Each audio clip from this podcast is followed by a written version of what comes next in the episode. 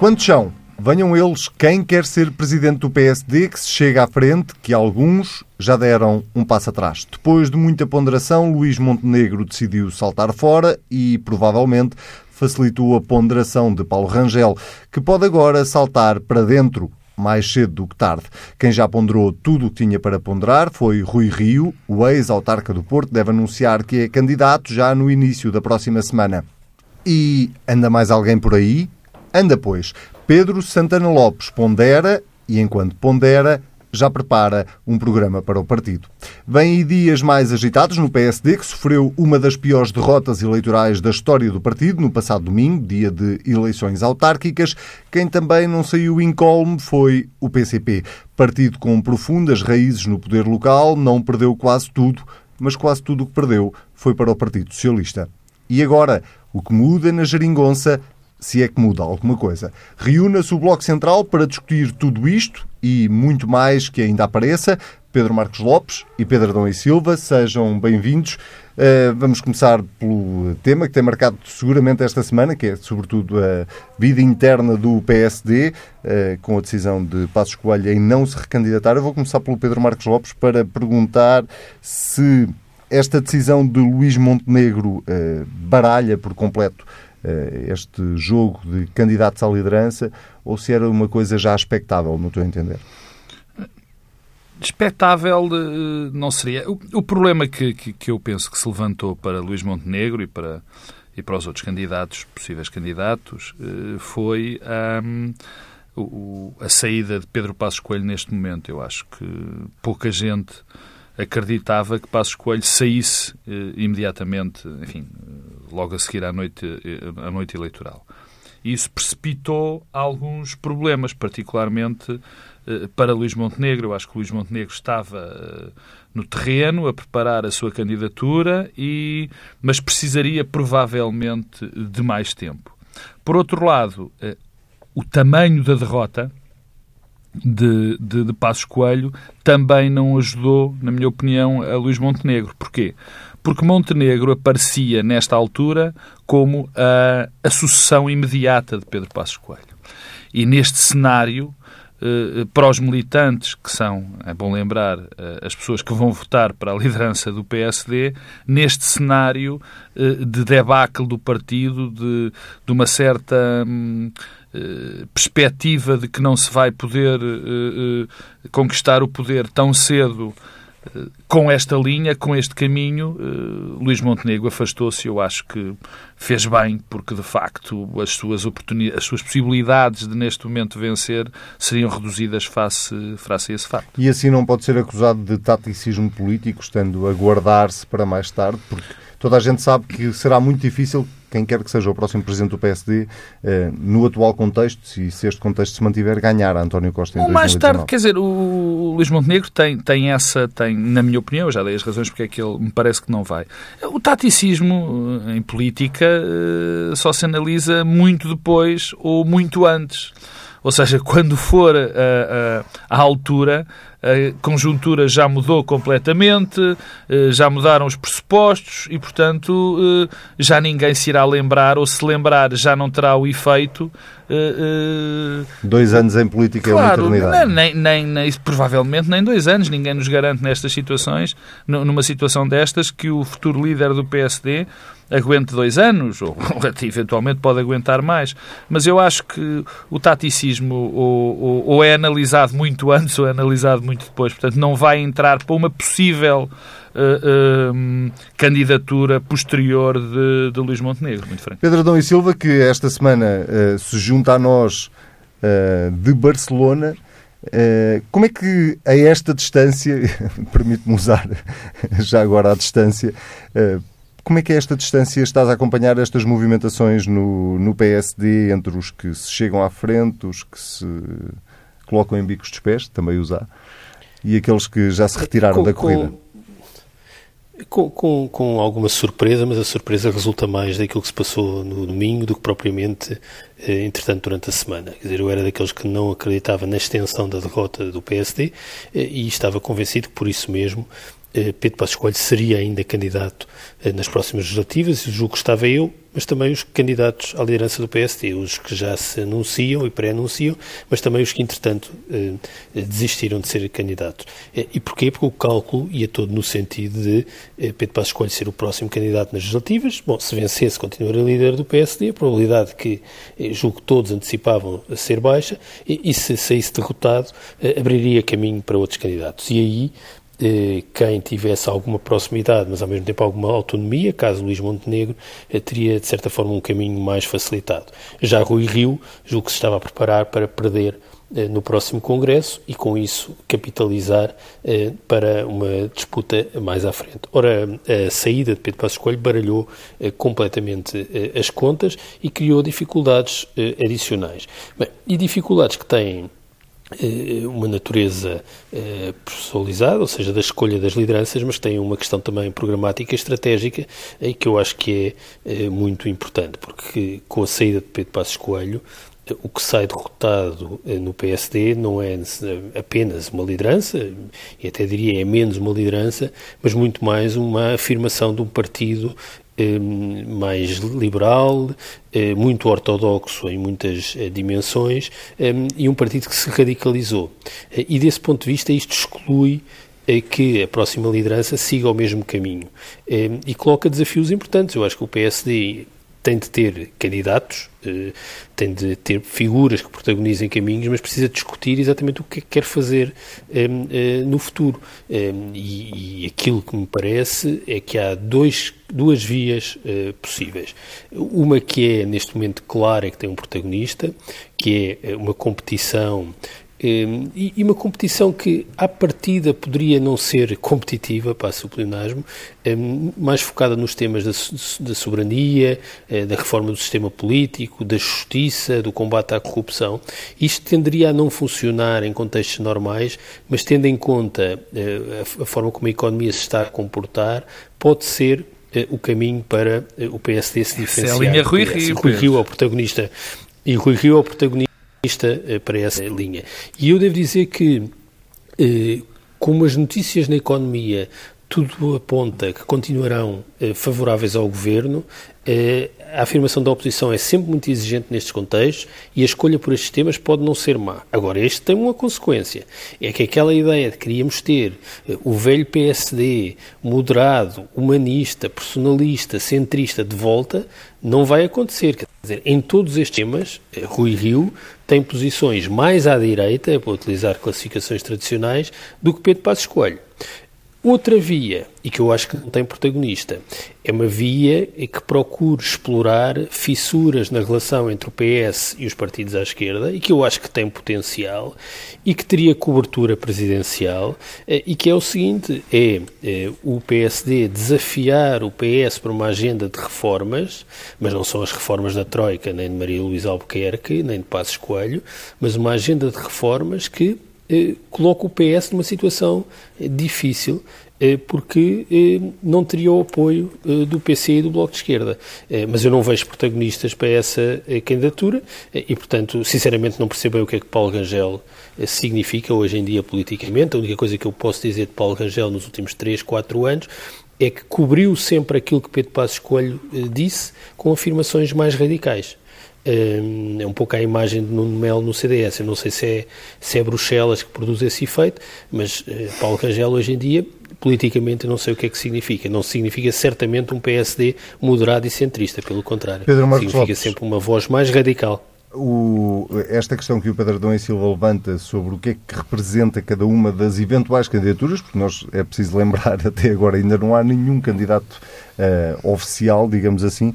Um, ehm, Tem-se falado muito, por exemplo, no caso do Rui Rio, que ele é, uh, representa um bocadinho um velho PSD, sobretudo pelas pessoas que lhe estão associadas.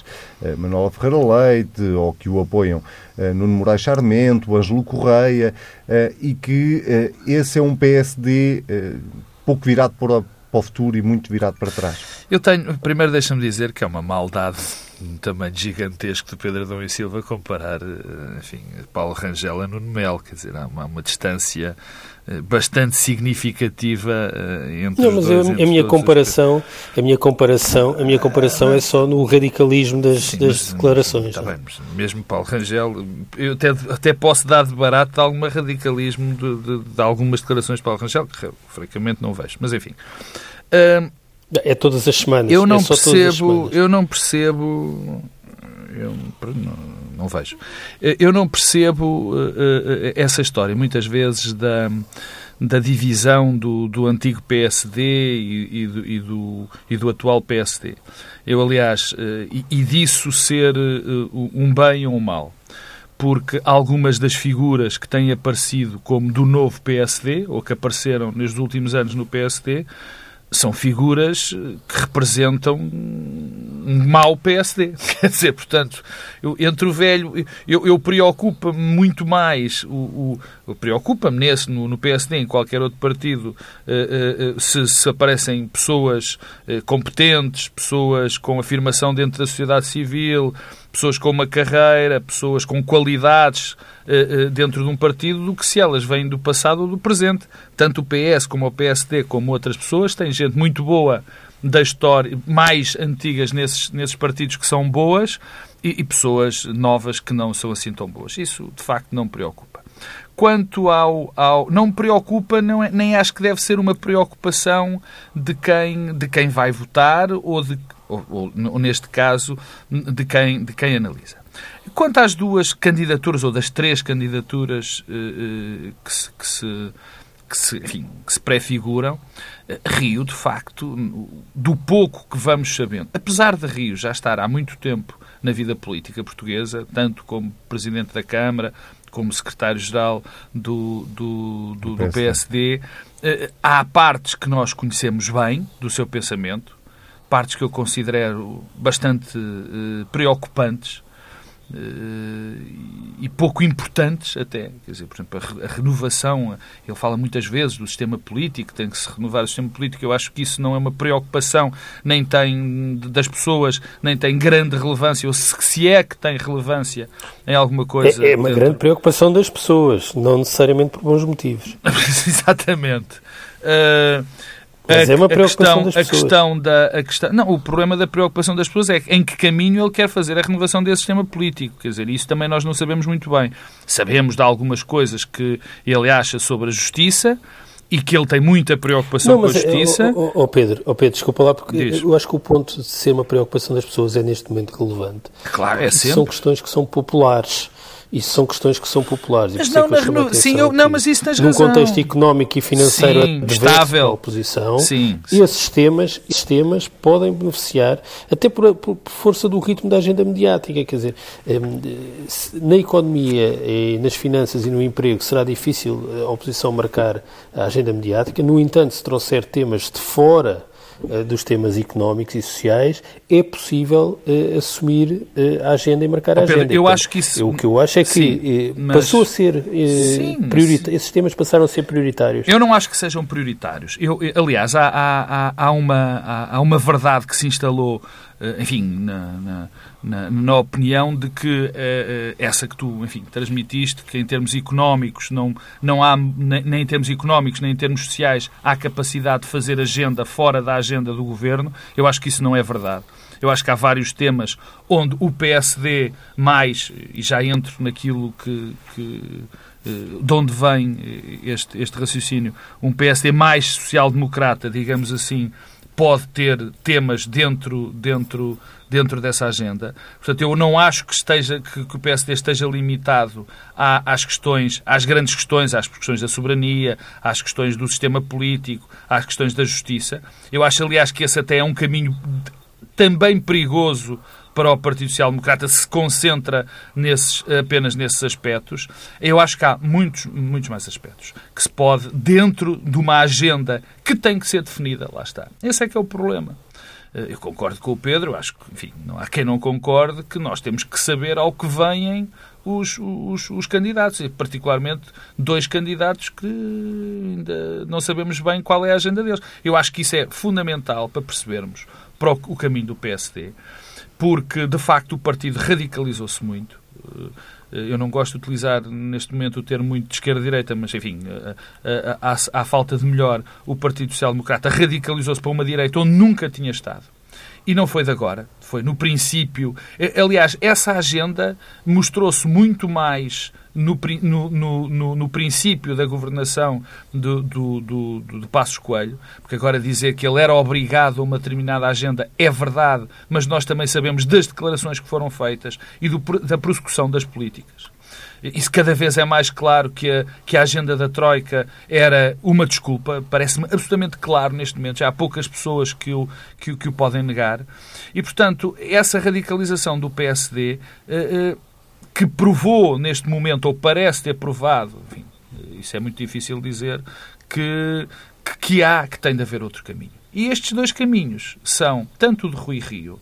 Rui Rio, nestas questões da soberania, enfim, tem um pensamento tradicionalmente mais de considerar de direita, mas Rangel, o primeiro ponto do pensamento que nós vimos, e com isto termino, foi um artigo no público onde aquilo que ali estava, sim, é uma agenda completamente social-democrata o estranho daquele artigo de Paulo Rangel no público é que ele, eh, durante este tempo todo, teve a defender um líder e um governo que aplicou ou que defendia exatamente, não é exatamente o contrário, mas algo muito distante daquilo que fez no artigo. Desse ponto de vista, eh, Pedro Adão e Silva, Ângelo Correia dizia esta semana, e não foi o único a dizê-lo, que mais do que estar a discutir eh, nomes para a liderança, o PSD precisava de discutir um programa, uma agenda, uh, precisava de ter, no fundo, Uh, alguma coisa para dizer ao país, algum programa para apresentar ao país.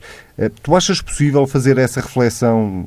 Estamos a falar do PSD, podíamos estar a discutir o Partido Socialista num, num partido com a dimensão do PSD. Achas possível, nesta altura do campeonato, fazer uma reflexão sobre uma agenda do partido sem estar necessariamente a discutir eh, se é Rui Rio, se é Paulo Rangel, se é Santana Lopes?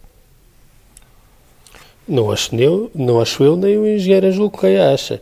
É, é, impossível eh, nos partidos ter discussões dissociadas das candidaturas às lideranças. Quer dizer, isso é um enorme equívoco e até uma enorme ingenuidade.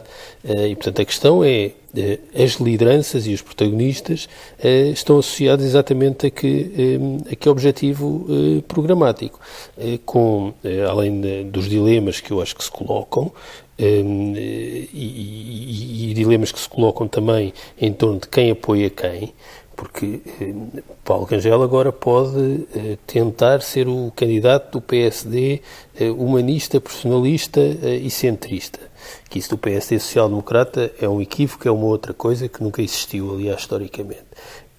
Mas o problema é quem o apoia, é que não faltarão muitos dias até os setores mais ortodoxos eh, que na sociedade e no espaço público português eh, viram sempre em Passos Coelho o líder adequado à direita eh, portuguesa, não faltarão muitos dias até esses setores aparecerem a apoiar Paulo Rangel. Portanto, isso criará também um problema adicional. E um problema que tem uma outra dimensão, que eu acho que é um dos resultados ainda das últimas autárquicas, e que é o CDS.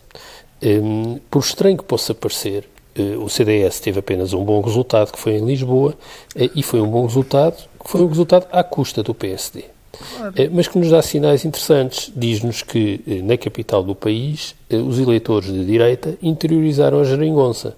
Quer isto dizer que interiorizaram o voto útil.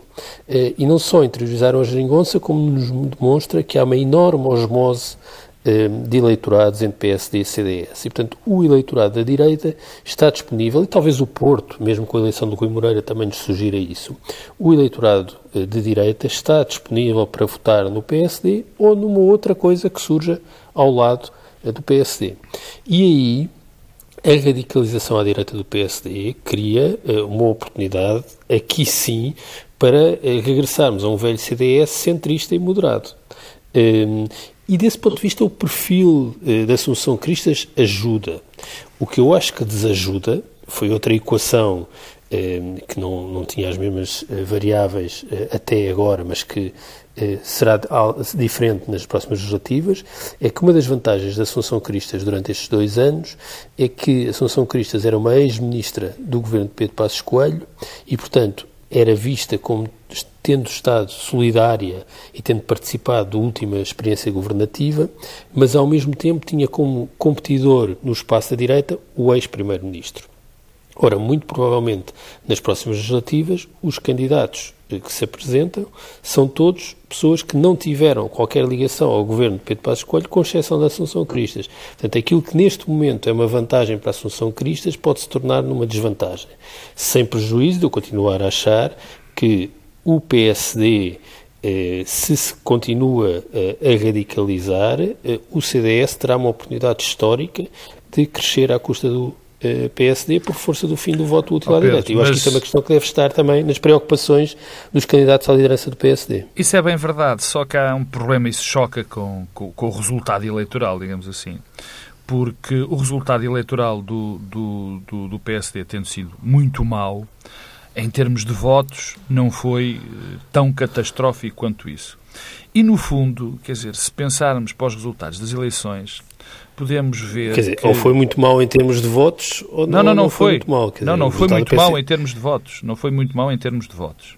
Uh, uh, se nós olharmos para as eleições, vemos, e até pegando no teu argumento do voto útil em Lisboa e no Porto, vemos que uh, uh, os dois erros, provavelmente os, grandes, os dois erros crassi que fizeram com que Pedro Passos Coelho perdesse, uh, tivesse de sair pelo seu pé, mas apesar de sair seu pé, pelo seu pé, mas que ele achasse que tem de sair, eram duas decisões relativamente fáceis, digamos assim, e que mesmo na altura, isto não é falando posterior, mesmo na altura pareceram pareciam normais, que era o PSD apoiar Assunção Cristas em Lisboa e ter apoiado uh, Rui Moreira no, no, Porto. no Porto. Quer dizer, esse... Mas, oh Pedro, desculpa lá, mas o grande problema foi que Pedro Passos Coelho eh, leu, foi de forma Tu, não, tu perdeu de forma, leu de forma completamente errada este ciclo político, ah, isso, aliás, as declarações mas isso, mas isso não há dúvida, que há de Assunção Cristas, quando, quando Assunção Cristas sugeriu que se ia candidatar à, à, à, Câmara de Lisboa e que poderia existir uma coligação, Pedro Passos Coelho eh, terá pois. dito eh, a questão das autarcas não se coloca Sim. porque antes disso haverá Sim, mas, ó Pedro, mas mesmo posteriormente... A, a não compreensão destes anos... Sim, não, mas, eu, eu tô, mas eu, a minha questão é outra. A minha questão é que, apesar dele não ter compreendido isso, apesar de ele não ter compreendido o que estava, a, o que estava a passar politicamente, isso é, é, absolutamente claro, duas decisões táticas, duas decisões táticas, é que afastaram de facto Pedro Passos Coelho da, da, da, liderança do PSD e que fizeram com que ele tivesse de sair. Quer dizer, dir-me-ás, e eu, eu, eu, eu subscrevo, quer dizer, há um conjunto, há uma leitura errada que leva depois a estas duas decisões táticas. Dou de barato. Mas foram essas, concretamente, as, as, as, as que definiram esta, esta, esta derrota. Deixa-me perguntar ao Pedro Dom e Silva eh, qual dos dois candidatos, eh, eu vou pôr para já eh, em dois candidatos, Rui Rio ou Paulo Rangel, é que tu achas que pode haver mais risco do PSD se continuar ou continuar essa tal radicalização à direita de que falavas? Quer dizer, não sei, acho que por razões diferentes eh, ambos têm uma pulsão radical, mas são pulsões radicais de facto de natureza completamente diferente e depende muito da capacidade de deixarem de ser porta-voz eh, de uma direita que se transformou muito em Portugal e no conjunto da Europa, quer dizer, porque um, a radicalização da direita e dos partidos de, com matriz popular e de centro-direita não é um exclusivo nacional, é uma coisa que aconteceu em toda a, Europa, portanto o PSD não é nenhuma excentricidade.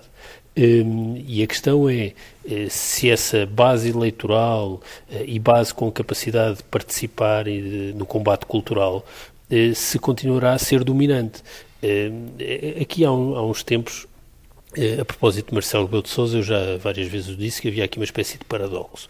O político português com maior popularidade e, e com maior apoio popular é um político de centro-direita, Marcelo Rebelo de Sousa, mas eh, há aqui um paradoxo, é que a direita que o Presidente representa é uma direita que é hoje social e politicamente minoritária. E a popularidade de Marcelo Rebelo de Sousa, eu julgo que resulta muito mais das suas próprias características do que propriamente de ele ser representante de um espaço político. E, e, e porquê? No fundo, se Marcelo Rebelo de Sousa fosse líder de um partido e não Presidente da República, que é um cargo unipessoal, teria muito mais dificuldades. E desse ponto de vista, eh, Pedro Passos Coelho corresponde muito mais ao perfil de liderança maioritário na direita. Mas maioritário na direita, e aqui é que é o problema, não significa ser maioritário no país. E a questão que se coloca à direita em Portugal é como é que cresce para voltar a ser maioritária. Hum. Porque se nós olharmos eh, não apenas para o resultado das autárquicas, mas para o conjunto dos resultados eleitorais nos últimos anos, a direita eh, com exceção de um momento de eh, falência e de resgate e com um grande arrefecimento da economia, eh, com Drão Barroso a seguir António Guterres, a direita tem tido enormes dificuldades em criar maiorias políticas em Portugal. E, portanto, eh, no fundo, há aqui sempre um dilema os candidatos, para fixarem, mobilizarem a sua base militante mais forte, têm de se radicalizar. Para crescer eleitoralmente e formarem maiorias, têm de se moderar. Encontrar um equilíbrio entre estes dois pontos não é nada fácil. fácil. E quando eu falo do CDS, não, quando eu falo do CDS, não falo tanto de. Uh, o CDS não vai ter 30%, nem nada que se pareça. A questão é que o CDS, então não estamos a falar de um sorpasso, como aconteceu nos partidos de extrema-esquerda por relação ao centro-esquerda, um pouco por toda a Europa, ou como era a, eh, eh, a, ambição também cá em Portugal em relação ao PS. O que eu digo é que o CDS tem aqui alguma margem eh, para crescimento, crescimento exatamente pelo espaço da moderação. Bom, há, há duas coisas uh, uh, que eu queria dizer em relação a isto. Primeiro, uh, Passos Coelho, o PSD, enfim, é verdade, radicalizou-se, Passos Coelho radicalizou-se, mas o facto é que, aparentemente, neste, neste ciclo eleitoral interno, não aparece nenhum herdeiro de Passos Coelho. Portanto, não aparece nenhum herdeiro dessa radicalização de, do PSD. Porque nem Rui Rio, nem Paulo Rangel são, na minha opinião, herdeiros dessa, dessa radicalização.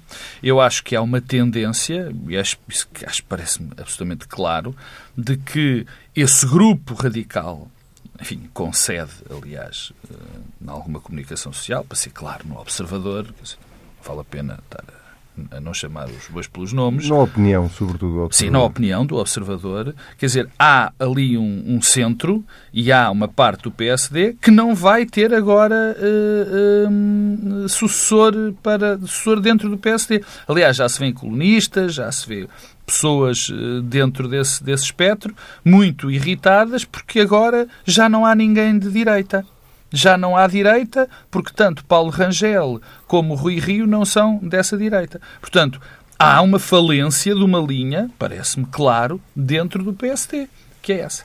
O segundo ponto tem a ver muito também com essa visão que há de pronto, agora já não há líder para a direita, agora vai uh, o PSD vai outra vez voltar para o centro. Isso entronca naquilo que o, que o Pedro uh, estava a dizer, que que é o seguinte, quer dizer, as coisas são como são, não são como nós gostávamos que elas fossem.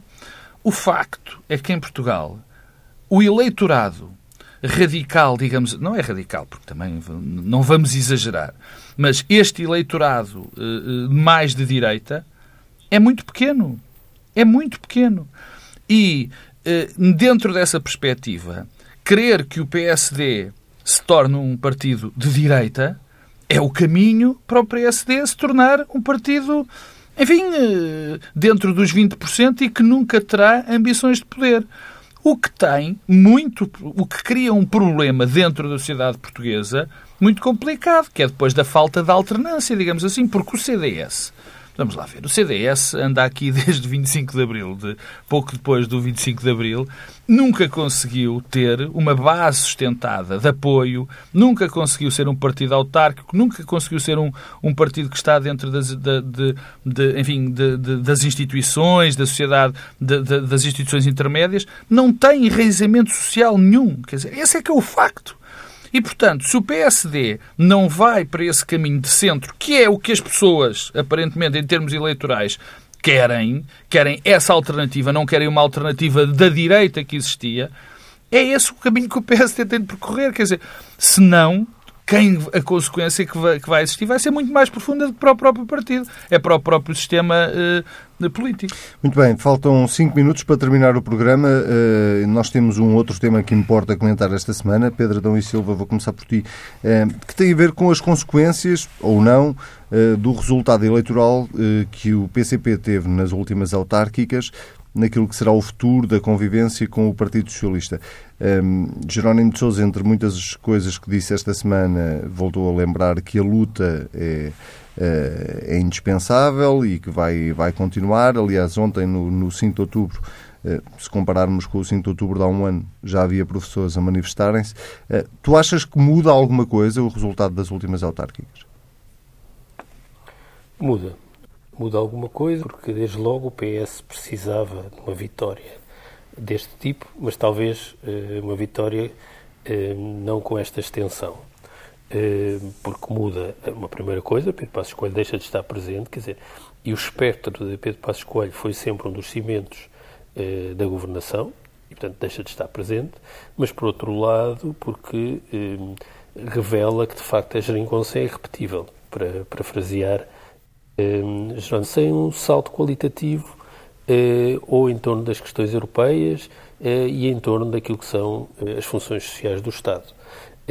E porquê? Porque estas eleições eu acho que é preciso uma análise mais fina em relação àquilo que se passou em algumas autarquias.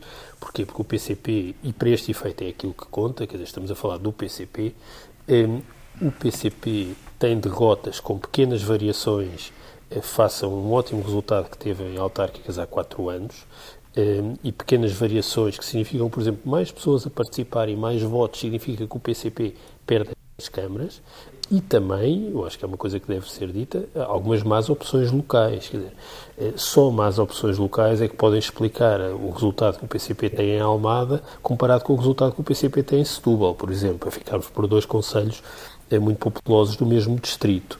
Ehm, e, portanto, nem tudo é explicável pela dinâmica nacional, se bem que a dinâmica nacional explica que eh, o PCP continua eh, o processo de progressiva degradação, uma degradação quase de natureza demográfica, ehm, e é isso que explica eh, o resultado. Agora, ehm, fica mais uma vez provado que, um, os eleitorados da geringonça são favoráveis à geringonça, o que significa que quem quer que ponha em risco a geringonça será penalizado eleitoralmente. E eu julgo que o PCP percebe e sabe eh, isso. E achas que é por, por isso que lado, o primeiro é... alvo do PCP, desculpa, achas que é por isso que o primeiro alvo do PCP parece ser o Bloco de Esquerda, muito mais do que o Partido Socialista? Isso é desde sempre. Não, não, está bem, mas... Mas é, pois, dizer, certo, mas, em mas parte voltou... o cálculo que foi feito Certo, foi verbalizado, não é? Isso faz sim, diferença. Sim. Mas em parte o cálculo estratégico foi feito há dois anos, quando, quando as legislativas por parte do PCP teve a ver exatamente com o facto do Bloco de Esquerda ter ultrapassado em votos o PCP. Eh, e é isso que leva também o, Bloco, o PCP a tomar a iniciativa, e aqui a expressão mesmo de tomar a iniciativa, de eh, desafiar também o Partido Socialista para eh, algum tipo de compromisso. Eh, agora, é evidente eh, que, isto aliás entronca também na discussão sobre a direita, eh, continua, do ponto de vista programático, a existir três blocos políticos em Portugal. Eh, um bloco mais à direita, eh, um bloco eh, mais ao centro-esquerda, com algumas ligações a umas partes da direita, eh, e um bloco mais à esquerda, onde está o PC e o, e o Bloco de Esquerda. E a capacidade de estabelecer compromisso entre estes três blocos é diminuta, e os três são minoritários, ou seja, nenhum forma uma maioria por si só. E, portanto, eh, aqui a questão jogar-se-á ehm, muito daqui a dois anos na forma como as direções dos partidos vão interpretar o sentido que os eleitorados dão ao seu voto. Porque não é certamente por convicção estratégica e programática eh, que o PCP e o Bloco de Esquerda eh, assumem compromissos com o Partido Socialista. Ehm, mas eh, se os eleitorados fizerem ver aos partidos que é isso que desejam, e os eleitorados têm-no feito, não há como os partidos não agirem em conformidade. Ehm, e, portanto, eu diria que há aqui dois níveis de análise em relação às autárquicas em relação ao PC. Eh, um é eh, a velha questão da erosão demográfica e eventuais más escolhas nas autarquias locais e até alguma conflitualidade interna dentro do partido em alguns conselhos. Depois há um outro nível, que é o nível que tem a ver com a relação entre os partidos na governação nacional. desse ponto de vista, para terminar, eh, aquilo que se vai passar em Lisboa vai ser interessante, porque Lisboa, por várias circunstâncias e também por ser a capital do país, será certamente um balão de ensaio, um teste para a capacidade de entendimentos à esquerda eh, depois das legislativas. Pedro Marcos Lopes. Não, eu acho que no caso do PCP há aqui vários, vários, vários ângulos de análise. O primeiro é que me parece evidente que o, PS, que o PCP, eh, eh, enfim, está em erosão e essa erosão tem a ver com fenómenos, enfim, sociais, demográficos, bastante que têm que já vem de algum tempo e isso, isso é algo que vai continuar. Em segundo lugar, tem a ver com a posição do, do Partido Comunista Português na geringonça. E, vamos esquecer agora o Bloco de Esquerda para que, que, que, não entra bem neste processo, entra só numa segunda, numa segunda leva. Eh, quando se diz que as pessoas estão satisfeitas com a geringonça, e o Pedro acaba de dizer, eu, eu tenho as maiores dúvidas eh, nesse aspecto dentro do eleitorado de esquerda. O que me parece, por exemplo, que aconteceu aqui no caso do PCP, foi que houve bastante eleitorado do Partido Comunista Português que disse assim: bom, quem devolveu as minhas reformas, por exemplo, num, e aliás num setor demográfico de, de, de, que o Partido Comunista Português tem vários votantes, os mais velhos, quem devolveu as minhas reformas foi o governo. E o governo, o PCP tem feito, dilo todos os dias, o PCP não está no governo. Quem está no governo é o Partido Socialista. Portanto, eh, eh, sendo o Partido Socialista quem está no governo e é sendo ao Partido Socialista que se assacam os sucessos e alguma devolução de rendimentos, porque é o próprio Partido Comunista Português e já agora o Bloco de Esquerda que o reconhece, é normal que o Partido Socialista esteja a ter os frutos dessa dessa, dessa governação. Portanto, não só. Oh, Pedro, acho... não sei se reparaste, uma das, uma das nuances destas eleições, da campanha em particular, Sim. foi que o PCP, Jerónimo Sousa em particular, começaram a reclamar os louros claro. devolução oh, Pedro, de Exatamente, mas repara uma coisa, mas isso foi neste pequeno Terá momento. Tarde. Pô, pois, exatamente, isto foi neste pequeno momento, porque desde o princípio o PC tem tido o cuidado de dizer nós não pertencemos ao governo. Terá vindo muitíssimo tarde. Bom, depois eh, é evidente que neste momento o PCP, o, Daniel Oliveira tem uma expressão muito boa do se fugir o bicho pega, se, se ficar o bicho come. E de facto, no PCP eu acho que foi felicíssima essa expressão, porque neste momento, e também dava para o Bloco de Esquerda, que também reclamou uma certa vitória nestas eleições autárquicas que eu de facto acho espantosa, como ao CDS. Há bocado esqueci-me de dizer, quer dizer, o CDS teve um bom resultado em Lisboa, no resto do país é absolutamente irrelevante, 2%, 2% quer dizer, irrelevante. O Bloco de Esquerda é a mesma coisa. Mas uh, o PCP e o Bloco de Esquerda, neste momento, estão numa situação que tem que, peço desculpa do termo popular, mas têm que comer tudo o que o PS lhes der. Tudo. Porque quem for agora o responsável pela quebra, digamos assim, da geringonça, vai ser altamente penalizado. Mas, sobretudo, se for o PCP ou o Bloco de Esquerda. Quer dizer, nós estamos numa circunstância, porque esta leitura, e o Pedro disse, enfim, discordo em, em, grande parte, esta leitura de que as pessoas estão contentes com a geringonça, eu não sei exatamente onde é que se vai buscar isso. Porque se viemos por aqui, se vimos por aqui, quer dizer, o Bloco de Esquerda teve um resultado fraquíssimo, dir-me-ão, são as autárquicas, o Bloco de Esquerda não é um partido autárquico. Muito bem. Mas o PCP, que o é, também teve um mau, um péssimo resultado. Perdeu um terço das suas câmaras.